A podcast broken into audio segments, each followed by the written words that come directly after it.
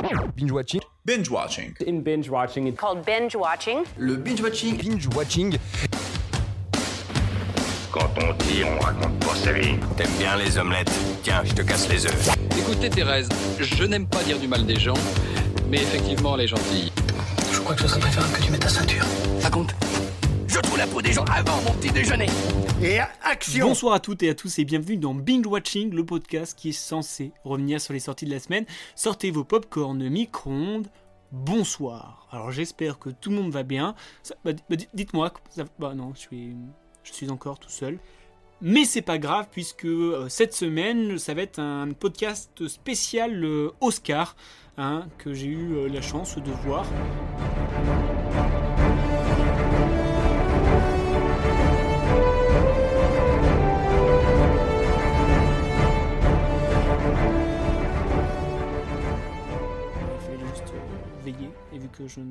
Pas les nuits, c'était plutôt facile en fait, tout simplement. Bref, dimanche dernier a eu lieu, comme chaque année depuis 1929, la célèbre cérémonie des Oscars du cinéma. Alors, année pandémiquement exceptionnelle dit cérémonie exceptionnelle. Et je trouve, sans vous spoiler la suite du podcast, qu'elle s'en est très bien sortie cette cérémonie. Bon, Honnêtement, ce n'est pas vraiment ce que diraient les producteurs et les directeurs de la chaîne au vu de l'audience. En tout cas, aux États-Unis, cette cérémonie a rassemblé près de 9,85 millions de téléspectateurs. Alors nous, on peut se dire waouh, c'est ouf, mais pour vous donner un ordre d'idée, l'année dernière, cette même soirée avait attiré près de 23,6 millions soit deux fois plus. Effectivement, la pandémie n'a pas fait du bien. Alors oui, vous allez me dire, elle a bon cette pandémie, ça donne une bonne excuse, que c'est devenu has-been, les Oscars. Mais alors, déjà, bonjour, non, calmez-vous, je, vais, je vais m'expliquer. Personnellement, je vais très souvent au cinéma. Il y a, il y a, il y a fort longtemps, quand j'étais minot, c'était la bonne vieille époque. Et du coup, là, rien que dans les nommés aux meilleurs films, j'ai eu l'occasion d'en avoir vu seulement 3 sur 8 parce qu'ils étaient disponibles sur les différentes plateformes de streaming. Alors que rien que l'année dernière, je crois que j'avais vu 80% des films. Ce qui fait qu'une grande majorité des films nommés ne sont pas sortis au cinéma tout simplement. Alors autant vous dire que regarder une cérémonie de récompense sans savoir de quoi ou de qui on parle, c'est légèrement frustrant mais ils ont eu le courage d'innover pour cette année particulière. Nous n'étions pas au mythique Dolby Theatre d'Hollywood, mais à Union Station, pardonnez-moi pour mon accent, dans un endroit plus intimiste intimiste par le nombre assez limité de personnes et aussi intimiste par le déroulement de cette soirée. Certes, il n'y avait pas de happening et de sketch en tout genre qui est ma foi plutôt cool, non, nous avons plus l'impression d'être un repas où chacun faisait son discours. Oui, le discours était plus au centre, il n'y avait pas la musique habituelle pour sonner la fin du discours, ce qui a mené des discours plus improvisés et presque plus humains, avec un thème assez commun et général, la diversité. Et je pense que euh, cette année, c'était l'année de la diversité. On se rappelle l'année dernière euh, euh, les, débats qu'il y a eu sur cette cérémonie, les, White Oscars. Et je trouve que là, bah, on a eu une belle, une belle cérémonie sous la diversité. Et c'était, bah, ça fait du bien que ça avance un petit peu sur, sur ce genre de choses. Mais on a quand même eu le droit à de beaux discours, hein, que ce soit émouvant avec Thomas Wittenberg, lauréat du meilleur film étranger avec Drunk, qui nous parlait de la disparition de sa fille, que ce soit décalé avec Daniel Kaluuya, qui a eu l'Oscar du meilleur second rôle pour le rôle de Fred Hampton dans Judah and the Black Messiah, dont je vais vous parler euh, tout à l'heure, ou encore sympathique avec la rencontre de Young Young Jong, lauréate pour son rôle de Sunja dans Minari, et de Brad Pitt, producteur du film. Mr. Brad Pitt, finally. nice to meet you. Were you. Where were you while we were filming in Tulsa? Ce que j'ai trouvé intéressant, ça a été la manière de tourner cette cérémonie. En effet, elle a été vue comme un film et on le ressent dès le début avec un formidable plan séquence à la Ocean Eleven. Le format était digne d'un film projeté sur grand écran et euh, tout cela se poursuivait avec des, plans intéressants, des, mises en scène plutôt ingénieuses, mais cela n'est pas une coïncidence puisque c'est Steven Soderbergh qui rejoint l'équipe de production de la cérémonie et qui a donc réalisé ce film au casting XXL, si je peux me permettre. Alors vous allez me dire, Steven Steven Soderbergh, euh, je vois pas euh, qui c'est. Et ben alors, tout simplement, c'est le gars qui a réalisé Ocean Eleven. Voilà, tout simplement. C'est pour ça qu'il y a. En fait, en fait, il y y a pas de coïncidence, du coup. Mais il a réalisé aussi un film qui est sorti cette semaine sur Canal et que j'ai eu l'occasion de le voir. Ça s'appelle La Grande Traversée avec Meryl Streep, Candice Bergen et Diane West. Alice has a manuscript that's due really soon. Everyone at the agency is getting a bit nervous. I mean, I haven't seen a manuscript. Ha- Have you seen the manuscript? I have not. Here's to picking up the conversation where we left off. And here's to reconnecting the gang of three who we used to be.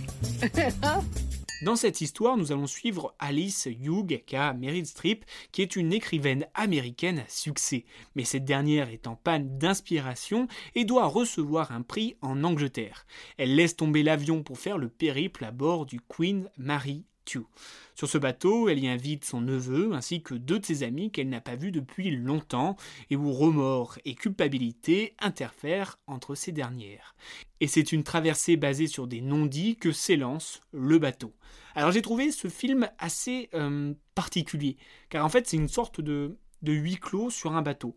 En fait, il n'y a, pas vraiment d'action, il ne se passe pas grand-chose si ce n'est des dialogues, des dialogues, et encore, bah, dialogues.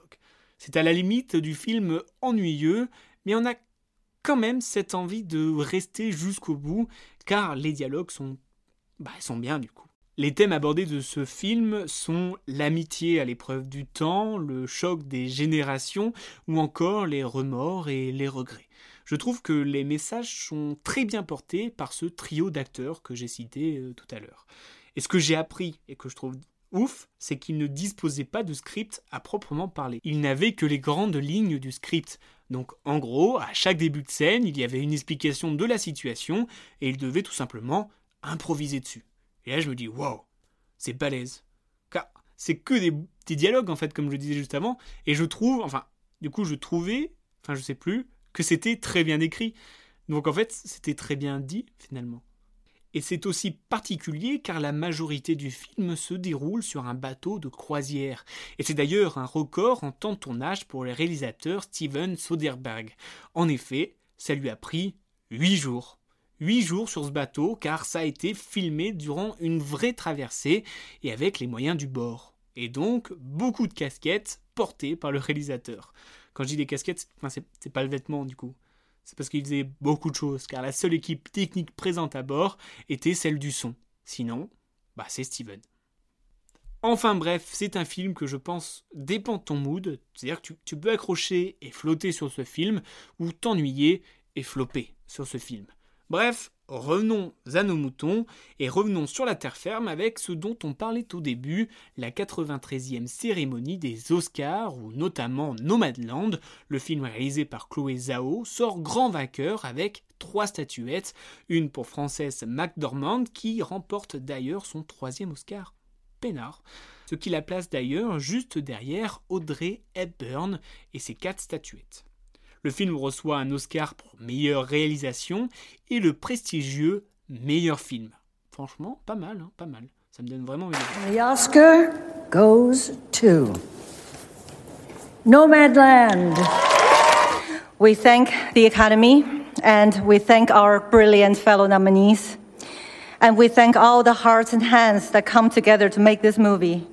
From Searchlight Pictures, Jessica Buder, who trusted us with her beautiful book, to our brilliant cinematographer Joshua James Richards, and to the entire Nomadland company. We want to show our deepest gratitude to Linda May, Swanky, Bob Wells, and nomadic community, all the people we met on the road. Thank you for teaching us the power of resilience and hope, and for reminding us what true kindness looks like. La statuette du meilleur acteur va à Anthony Hopkins, qui devient l'acteur le plus âgé à recevoir ce prix, ce dernier ayant 83 ans. Et c'est une deuxième statue, 30 ans après son rôle dans Le Silence des Agneaux. Niveau acteur et actrice secondaire, c'est Young Yoo Jung pour son rôle de Sung Jak dans Minari qui remporte la statuette chez les dames et Daniel Kaluuya pour le rôle de Fred Hampton dans Judah and the Black Messiah chez les messieurs. Film d'ailleurs disponible depuis peu sur Canal+.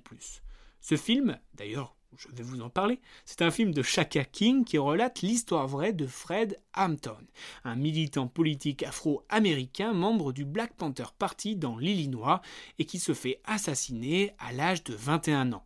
Mais ce film a la particularité de ne pas suivre son point de vue puisque l'on suit celui de William O'Neill, un délinquant forcé de faire l'indique incognito dans ce parti.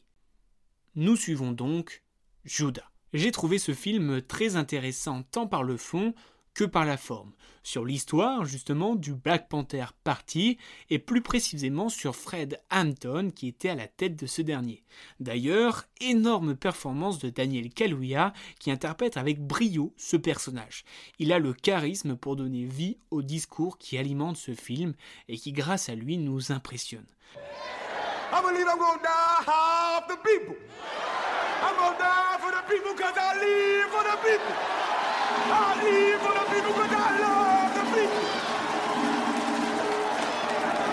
Et j'aime beaucoup le fait que ce biopic soit raconté du point de vue du traître, justement, ce qui donne un, regard extérieur sur le leader Fred Hampton.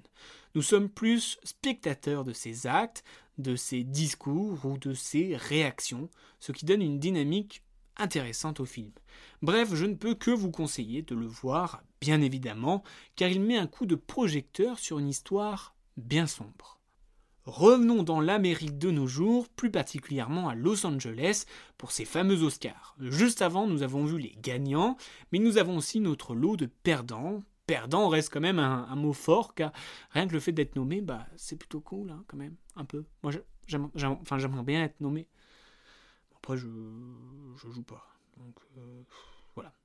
Et je pense que le grand perdant de la soirée, c'est Manque, avec ses deux statuettes pour 10 nominations pas ouf le ratio. Minari, quant à elle, n'en récolte qu'une pour ses six nominations.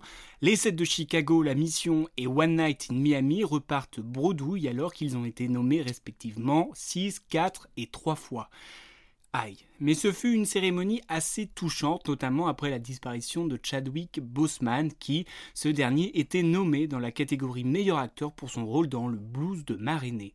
Et c'est un très grand acteur qui nous quitte et qui nous quitte sur une touchante performance.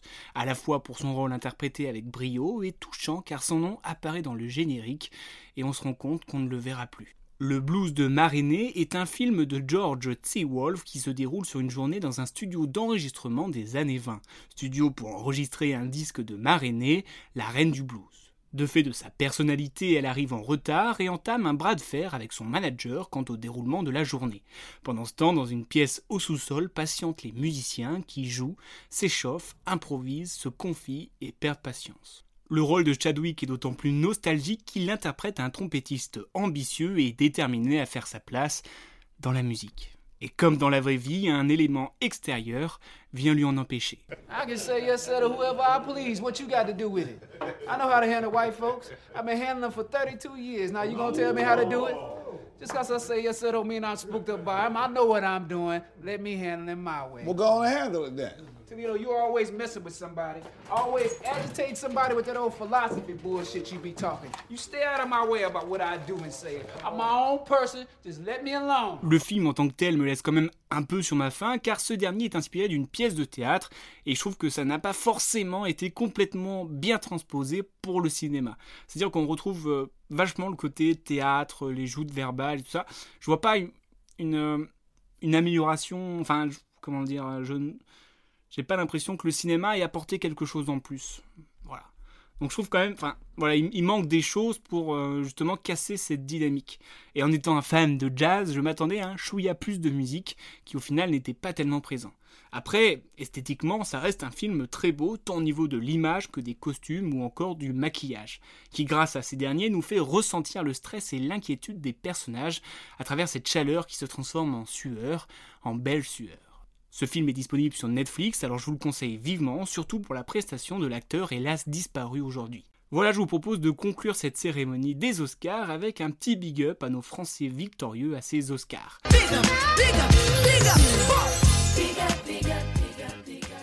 On a Florian Zeller pour l'adaptation de sa pièce The Phaser qui a ramené la coupe à la maison. Autre français récompensé, Nicolas Baker. Il a remporté l'Oscar du meilleur son sur Sound of Metal, un film qui dépeint un batteur de heavy metal perdant brutalement l'audition. La France a reçu un troisième Oscar avec un prix pour le documentaire Colette d'Anthony Gaccioni et Alice Doyard, qui raconte la vie d'une femme de 90 ans qui fut membre de la résistance sous l'occupation nazie. Ils ont remporté la statuette du meilleur court métrage documentaire. Alors félicitations et bonne chance pour le futur. On va conclure non pas la cérémonie, mais ce podcast. En tout cas, j'ai hâte de voir tous ces films nommés euh, de cette cérémonie qui fut, au regard de la situation actuelle, pour ma part, réussie. Alors j'ai hâte de retourner dans les salles pour vivre toutes ces émotions que nous procure la beauté du cinéma. Sur ce, bonne semaine à tous, à la semaine prochaine, et prenez soin de vous.